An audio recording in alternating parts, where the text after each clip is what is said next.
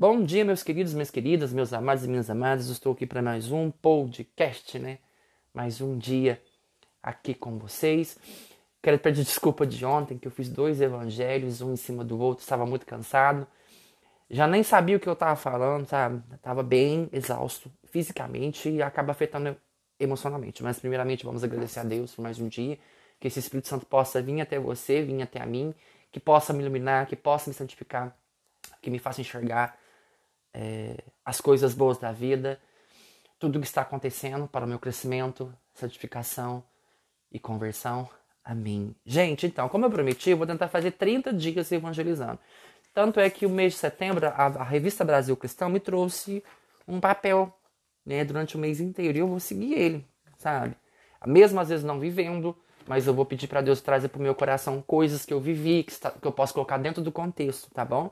Então, se alguma coisa vocês não entenderem ou não deixei bem claro, peço desculpa desde cá, desde já, tá bom? Que vocês possam ser iluminados por Deus. Amém. Então, hoje a gente vai falar do evangelho que está em Lucas 6, do capítulo, capítulo 6, dos versículos 1 ao 5. Em dia de sábado, Jesus atravessava uma das plantações. Seus discípulos iam colhendo espigas de trigo debulhavam nas mãos e comiam. Alguns fariseus diziam: Por que fazes o que não é permitido no sábado? Jesus respondeu: Acaso não tens lido que Davi fez quando teve fome, ele e seus companheiros? Como entrou na casa de Deus e tomou os pães da proposição, e deles comeu, a deu de comer e aos seus companheiros. Se bem que só os sacerdotes era permitido comê-los. E ajuntou: O filho do homem é senhor também do sábado. Palavra da salvação, glória a vós, Senhor. Gente, quando eu li isso aqui, eu tinha um pouco é, me perdido no, na, no que eu queria passar. Mas eu li uma explicação, lendo outra, eu entendi. Dia de sábado era o dia santo, que era o dia consagrado ao Senhor. Então não se poderia fazer as coisas devido às regras que tinham naquela época. Os fariseus seguiam muito à risca todas aquelas regras, o que podia e o que não podia. Então é como se fosse uma lei de santificados. Ah, não estou fazendo, então eu posso falar.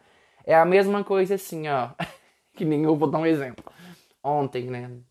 Em campanha, que eu não votei nem na, na, na, atual prefeito nem antes. Então eu poderia falar mal dos dois. Eu me coloquei nessa situação. Mas por quê? Eu fui imparcial. Só que a lei, ela deve, ela deve existir para você caminhar pelo certo. Mas não te impedir de te paralisar. Você só tem que saber das consequências do que é você quebrar uma regra. Só que aqui no caso, se tratava de uma regra colocada pelos homens e não por Deus. Deus jamais vai impedir de você comer, mesmo que seja um dia consagrado a Ele. Então, eles queriam que as pessoas seguissem aquele mandamento de Deus, mas que as paralisassem. E parece que quando a gente fala das coisas de Deus para as pessoas, a gente fala o que não pode, o que não deve, é pecado, é isso e aquilo. Parece que a gente pega Deus mais como acusador do que libertador. E os fariseus faziam isso. Eles usavam a lei para reprimir, tornava aquela parte muito paralisante e tornava a interpretação muito equivocada, uma interpretação muito errônea de tudo que está acontecendo. Então se fala de não deixar a pessoa passar fome. Que só era permitido às pessoas que eram consagradas ou porque eram sacerdotes daquela época. Outras pessoas só tipo, poderiam comer algo que realmente fosse permitido naquele dia. Gente, o sábado foi feito para nós e não nós para o sábado, né? É isso como fala. O sábado foi feito para os homens e não os homens para o sábado. A gente inverte as interpretações.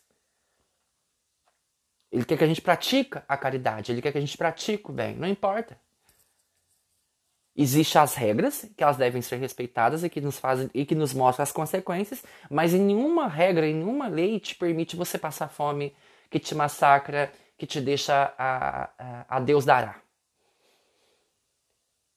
Quando a gente pega isso, a gente fala, se sábado é dia consagrado ao Senhor hoje não é, hoje é domingo, porque foi quando Jesus ressuscitou, domingo passou o dia do Senhor, por exemplo.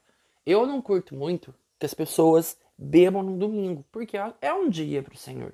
Como é que você vai num culto ou numa missa ou numa igreja orar embriagado de fogo? Não é uma coisa para se pensar? É o respeito que a gente tem que ter é o sentimento, de, é, é o dom da piedade, né? É aquela coisa voltada para temência. A gente prestar atenção e respeitar tudo aquilo que está sendo passado para gente. Não adianta nada você ser uma pessoa obediente, perfeita, que não quebra a risca, que faz tudo certinho. Eu vou te fazer uma pergunta. Quem te garante que você garantiu o céu, caramba? Às vezes você está fazendo mais por vaidade do que por, do que por bondade e amor a Deus.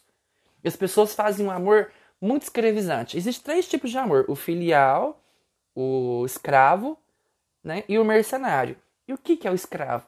É quando eu faço as coisas por medo do castigo de Deus. E se eu não fizer, Deus vai me castigar. Deus vai me punir. Deus vai tornar de mim a gente. Eu sempre falo que o pecado ele é incrível na minha vida. falei, nossa, como que você é um pecado? Não é que eu amo um pecado. Sem o pecado eu não me santifico, sem o pecado eu não reconheço os meus erros, sem o pecado eu não dou um salto para Deus. E as pessoas olham, como, olham o pecado ou o erro e, se, e desanimam. Porque o julgamento do outro cai tanto sobre a gente e não é um julgamento de Deus. O problema é que a gente tem medo de, de mostrar uma incoerência para as pessoas, né? Porque a gente quer ser aceito pelas pessoas, mas a gente não quer ser aceito. Gente, não, o outro não tem nada a ver com a tua vida. Independente do que você fez, se você foi incoerente, se você pegou, se você errou, é você e Deus, não é você e as pessoas. É porque elas, elas pisam num patamar e cobram, ah, eu não erro, eu não peco. Peca sim, erra sim, já tá pecando. Por achar que não erra por achar que só porque você tem um dom você está ileso de não passar pelo pecado. Eu tenho os meus dons e nem por isso não deixo de pecar. Eu tenho as minhas dificuldades, mas sabe, eu, eu parei de me punir por ser uma pessoa difícil. Não. Quando eu comecei a entender que eu precisava me posicionar, que eu precisava falar, não, não estou gostando, mas eu também não preciso ficar brigando. Ai, não me agradou, estou insatisfeito, eu prefiro sair do que, do que prejudicar. Então eu faço as coisas preocupado com a minha saúde emocional, mas também com o bem-estar de todo mundo à minha volta. Eu não quero arrastar todo mundo para as minhas bagunças emocionais. Eu não quero arrastar todo mundo para minha falta de caridade, para minha falta de empatia. Por exemplo, seria mau testemunho. Ah, o Ed prega a palavra de Deus, mas vive irritado, vive estressado. Gente, porque faz parte da minha personalidade. Eu sou transparente, eu estou sendo verdadeiro. Então isso é a minha maior vantagem. Isso que me faz ser quem eu sou. Mas é isso também que me ensina todos os dias a ter a temperança, né? É temperar as emoções. E eu estou nesse trabalho. Eu não quero ficar, ai, o Ed segue a risca, ai, eu tô, tô na missa todos os dias, eu tô rezando. Gente, é pura vaidade. Isso não tá te salvando. Se for, se for pra você ter um, um amor escravizante por vaidade, não é amor. Simplesmente você tá fazendo muito por puro ego. Então Jesus está mais preocupado com você fazer, não, preocupado não, perdão, vou desconstruir. Jesus quer mais que você pratique um ato de bondade e de, misericórdia com o próximo, do que você mostrar para ele quanto que você é bom, porque Jesus conhece as suas intenções. Quando você é mal intencionado, as coisas não terminam bem.